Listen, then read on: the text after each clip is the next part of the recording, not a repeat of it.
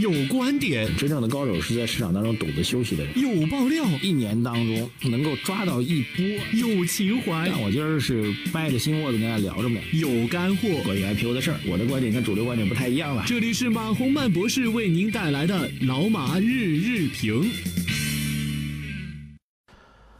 呃，各位老马日评的听众朋友们，大家早上好。二零一八年的八月十四号星期五啊，这个一大早起来被一只个股刷屏了啊，这只个股确实很厉害。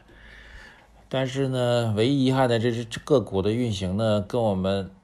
这个 A 股市场关联度不大啊。它的名字叫做未来汽车啊。这个公司的总部就在上海啊，公司的几位这个创始人吧，我也基本上都还熟悉啊。之前就跟他们关于他们商业模式做过好几次的交流。呃，当然，客观来讲呢，整个公司的发展和运行呢，在媒体端呢是有一些讨论的啊。但是这个也正常啊，任何一家公司在发展过程当中都会有讨论。但真正的亮点是昨天晚上。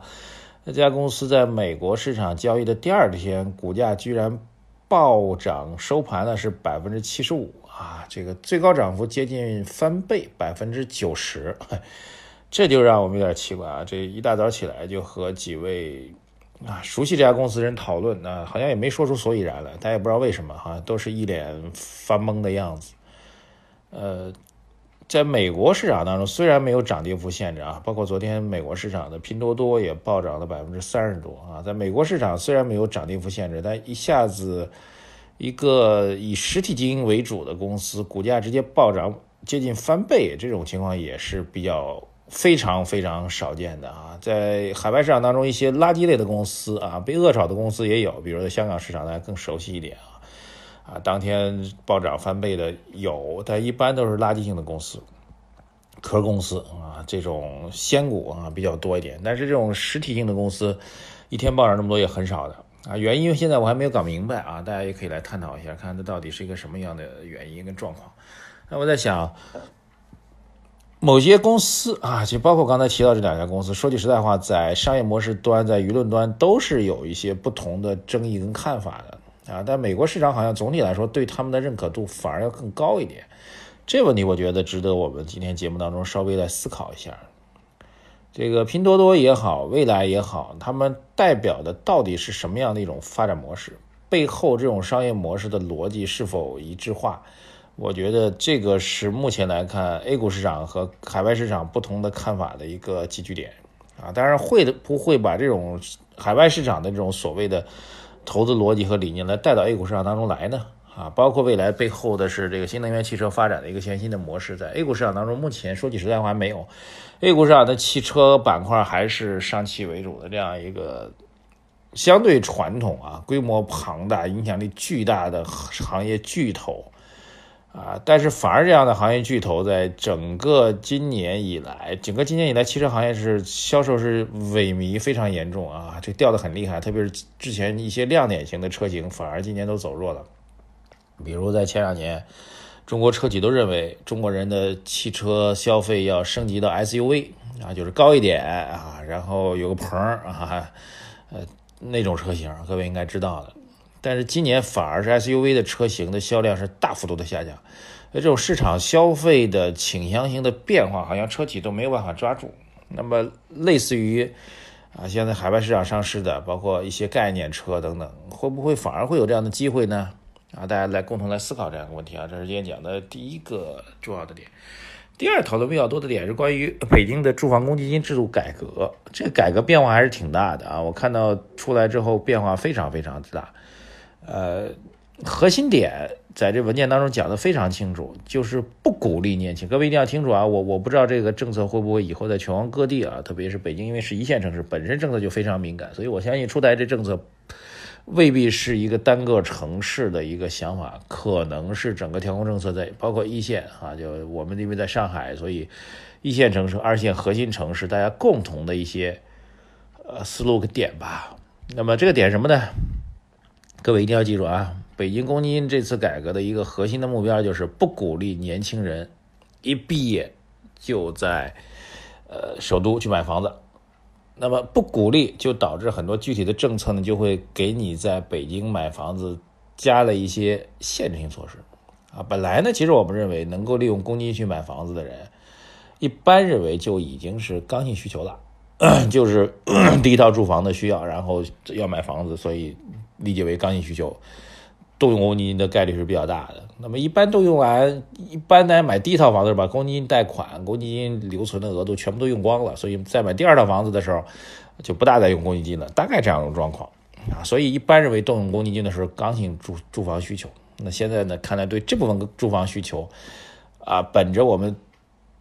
最重要的调控政策就房住不炒这个逻辑呢，也不再去给予支持了。其中有几个政策很细啊，非常细啊，就是围绕这个措施。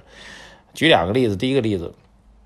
以前你有公积金贷款，你大概缴存够了，各地不太一样，缴存够一定的年限，比如三年或者五年，你就可以顶格去用公积金去贷款了。现在不行，现在北京的说法是你缴够一年可以贷十万，缴够一年可以贷十万，那么你需要缴够。十二年才能够贷他的最高的贷款额度一百二十万啊，哪怕你缴够整整要在北京工作十二年，交了十二年住房公积金，你才能够贷十二一百二十万的住房公积金贷款。一百二十万的贷款，说句实在话，在北京这样的城市并不算多啊，所以意味着呢，你要想用足公积金贷款的话，你可能在北京漂十二年都不能买房子，哈哈。当然不是说你不能买房子，因为你可以通过商业贷款去去买房子啊，你可以通过其他手段赚够钱，你一次性付款买房子。只是你想用足公积金的话，那你就需要等十二年啊，这个表述比较准确一点。第二个就是二套房开始认房认贷，而且这认房认贷呢，不是只在北京的认房认贷，是全国认房认贷。换句话说，很多在北漂的人可能在老家有一套房子，有一套小房子，小房子可能是商业贷款贷过的。那么，如果你在老家有一套很小的房子，但是你也贷过款的话，对不起，你在北京呢再再来买房子的话，可能就被认为是第二套住房了。第二套住房大家知道啊，这个首付款比例大幅度上升，贷款利率是要上浮的，等等等等。所以，这个政策措施是不是意味着整个一线城市的两项的政策表达？第一个就是刚才讲过的，不太鼓励年轻人一到这个城市就要急于买房。最好你们先租房，房住不炒嘛，先租起来。第二一个呢，应该是整个一线城市对于长期居住的人数，啊，这个通过住房政策，类似于这样的住房政策来进行一个上限的管理措施，啊，当然目前来讲还不能叫一线城市，还只是北京啊。那么会不会到其他的一线城市当中去？我们觉得这个政策的风向应该引起我们的高度关注啊。呃，直接导致的经济后果呢，就是以北京为代表的话，那整个租赁住房的需求会进一步的增加，啊，这让我们想起来前段比较大的另外一个新闻，就是关于自如啊这些公租房的啊这个连锁住房的品牌住房的这样一个服务的模式，引发了一个比较大的争议哈。当然，争议的主要是这个房价租赁房房房价上升，然上升，然后这个。快速租赁之后所导致的环境污染的等等等等这些问题吧，一系列连锁的问题好像，最近在这个住房市场当中都比较有意思的出现了啊，大家可以去评估一下这个现象。一句亮眼的话，由相宜本草特约播出。炒股心太累，下跌不害怕。相宜本草台润紧致安瓶原液，高浓度活性精华，每日新鲜，一次一支，密集护理，助你台润回来。微信小程序搜索“相宜会”即可购买。感谢相宜本草的支持。资本市场方面啊，昨天当然 V 字形的反弹，但是成交量不能够有效放大啊。至少目前来看，我们认为还是类似于最近几周多次出现过的，呃，这个护盘基金、护盘资金的参与吧，呃。至少我们觉得这个判断并没有改变，所以如果这判断依然是存在的话，量能不能有效放大情况下，依然还是保持一个相对比较审慎态度，还是原来两个原则。第一个呢，仓位比较重的朋友们逢高降低自己的仓位啊，仓位我觉得还是要降到三成以下啊。第二一个，仓位比较轻的朋友们暂时还是观望。